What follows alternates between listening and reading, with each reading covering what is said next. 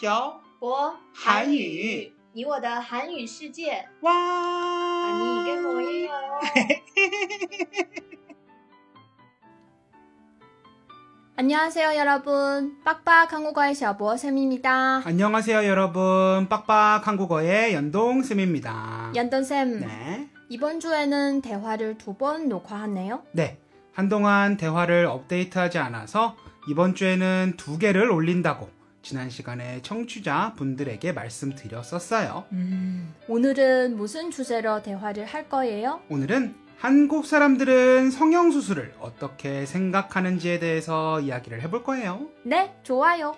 그럼 벼보 한유 니 워더 한유 실제 120회를 시작해 보도록 하겠습니다.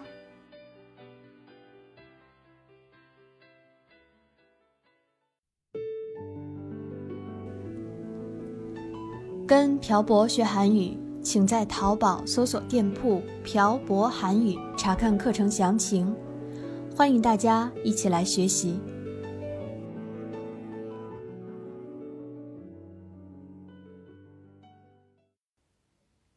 저희가 북경에 있을 때 재미있는 광고를 본 적이 있어요. 어떤 광고였어요? 한국어로 말하면 일본 여자는 화장으로 예뻐지고 한국 여자는 성형수술로 예뻐지고 중국 여자는 헬스로 예뻐진다 라는 광고였어요. 음. 운동을 많이 하라고 하는 것처럼 들리네요. 네. 왜냐하면 이건 헬스장 광고였으니까요. 역시 헬스장 광고일 것 같았어요. 이 광고를 보고 느낀 게 있어요. 뭘 느꼈어요? 한국은 외국에서 성형으로 유명하다는 거예요. 음, 연돈쌤 주변에 성향한 사람이 있어요? 거의 없는 것 같아요. 확실해요? 네, 없는 것 같아요. 연돈쌤 친구 중에 쌍꺼풀 수술한 친구이지 않나요? 제 생각에 한국에서 쌍꺼풀 수술은 많은 분들이 생각하는 그런 큰 성형 수술이라고 생각하지 않는 것 같아요. 간단한 수술이라는 뜻이죠? 네. 원래 수술을 하고 나면 휴식을 취해야 하는데 쌍꺼풀 수술은 수술을 한 뒤에 쉬지 않아도 된다고 들었어요. 제 주변에 쌍꺼풀 수술을 한 분들은 며칠 쉬었다고 들었는데 그만큼 성형수술의 기술이 좋다는 거 아닐까요? 그리고 칼을 사용하지 않고 반영구적으로 쌍꺼풀을 만들어주는 시술도 있다고 해요. 정말 좋네요. 하여튼 한국은 쌍꺼풀 수술을 성형수술로 생각하지 않을 만큼 많이 한다는 뜻이 될 수도 있겠네요. 맞아요. 한국에 가면 쌍꺼풀이 없는 여자들이 거의 없어요. 전 쌍꺼풀이 없는 사람도 매력 있는 것 같은데 다른 사람들은 쌍꺼풀이 있는 사람이 매력 있다고 생각하나 봐요. 그건 연동쌤이 쌍꺼풀이 없어서 그런 거 아니에요? 그런 거 절대 아니에요. 근데 진짜 성형 수술을 하는 사람들이 그렇게 많아요? 네, 상당히 많다고 들었어요. 한국 사람들이 가장 많이 하는 성형수술이 뭔지 알아요? 글쎄요. 코? 눈? 사람들이 가장 많이 하는 성형수술은 점을 빼는 거예요. 아, 이거도 수술이라고 할 수 있어요? 그럼 뭐예요? 수술은 칼을 사용해야 하는 것일 텐데요. 칼을 사용하지 않고 하는 쌍꺼풀 수술도 있어요. 어떻게 해요? 점을 빼는 것과 마찬가지로 레이저를 사용해서 수술을 하는 거예요. 그렇구나. 그리고 사람들이 많이 하는 수술은 겨드랑이 제모 수술이에요. 음, 한국 남자들도 겨드랑이 제모 수술을 해요? 하는 사람들도 있고 안 하는 사람들도 있지만 여자들은 대부분 다 하는 것 같아요. 이런 수술 말고 일반적으로 생각하는 성형 수술 중에 가장 많이 하는 수술은 뭐예요? 아마 코 수술을 가장 많이 하는 것 같아요. 제가 24살 때 같이 알바를 하던 여자아이가 눈하고 코 성형 수술을 했거든요. 이런 걸 봐서는 아마 코 수술을 많이 하는 것 같아요.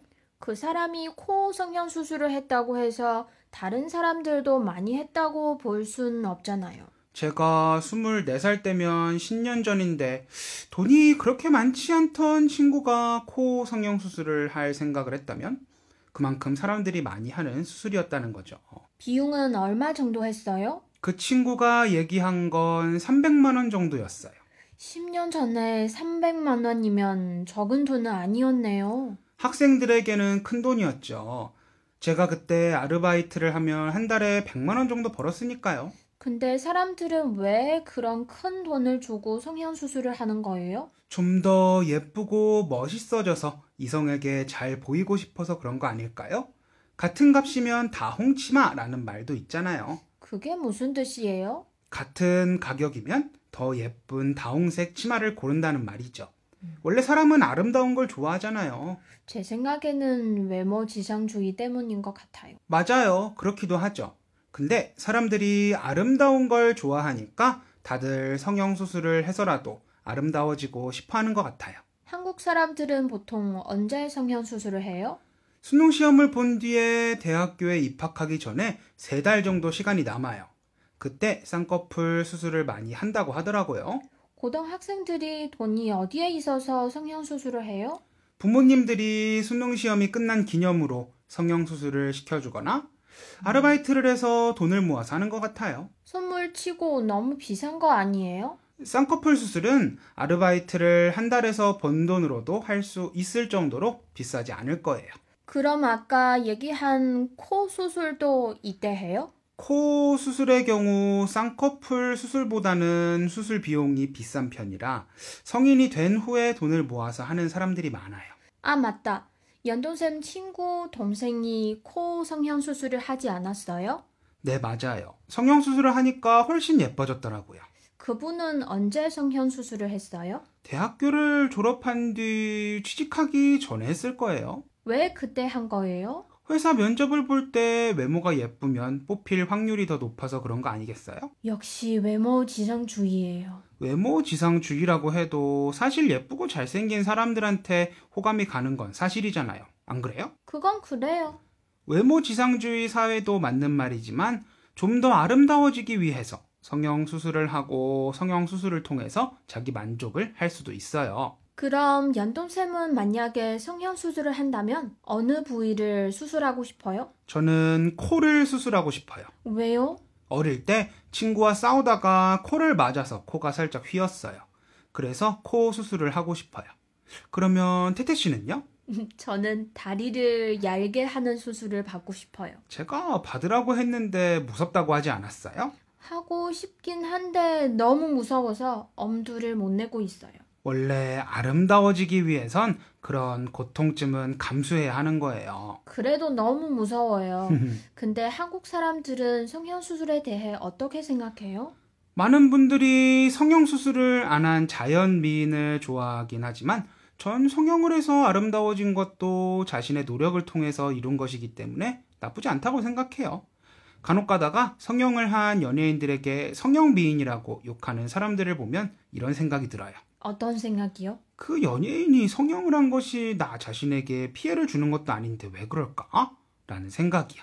아마 부러워서 그런 걸 거예요. 그리고 성형 수술을 한 연예인들을 욕하는 사람들은 대부분 여성분들이에요. 음, 그냥 자기보다 예쁘고 잘난 게 부러워서 그러는 거라고 생각해요. 원래 여자들은 질투를 많이 하니까요. 그렇죠? 그래서 그런 거죠? 전 질투를 해서 그런 거라고 생각해요.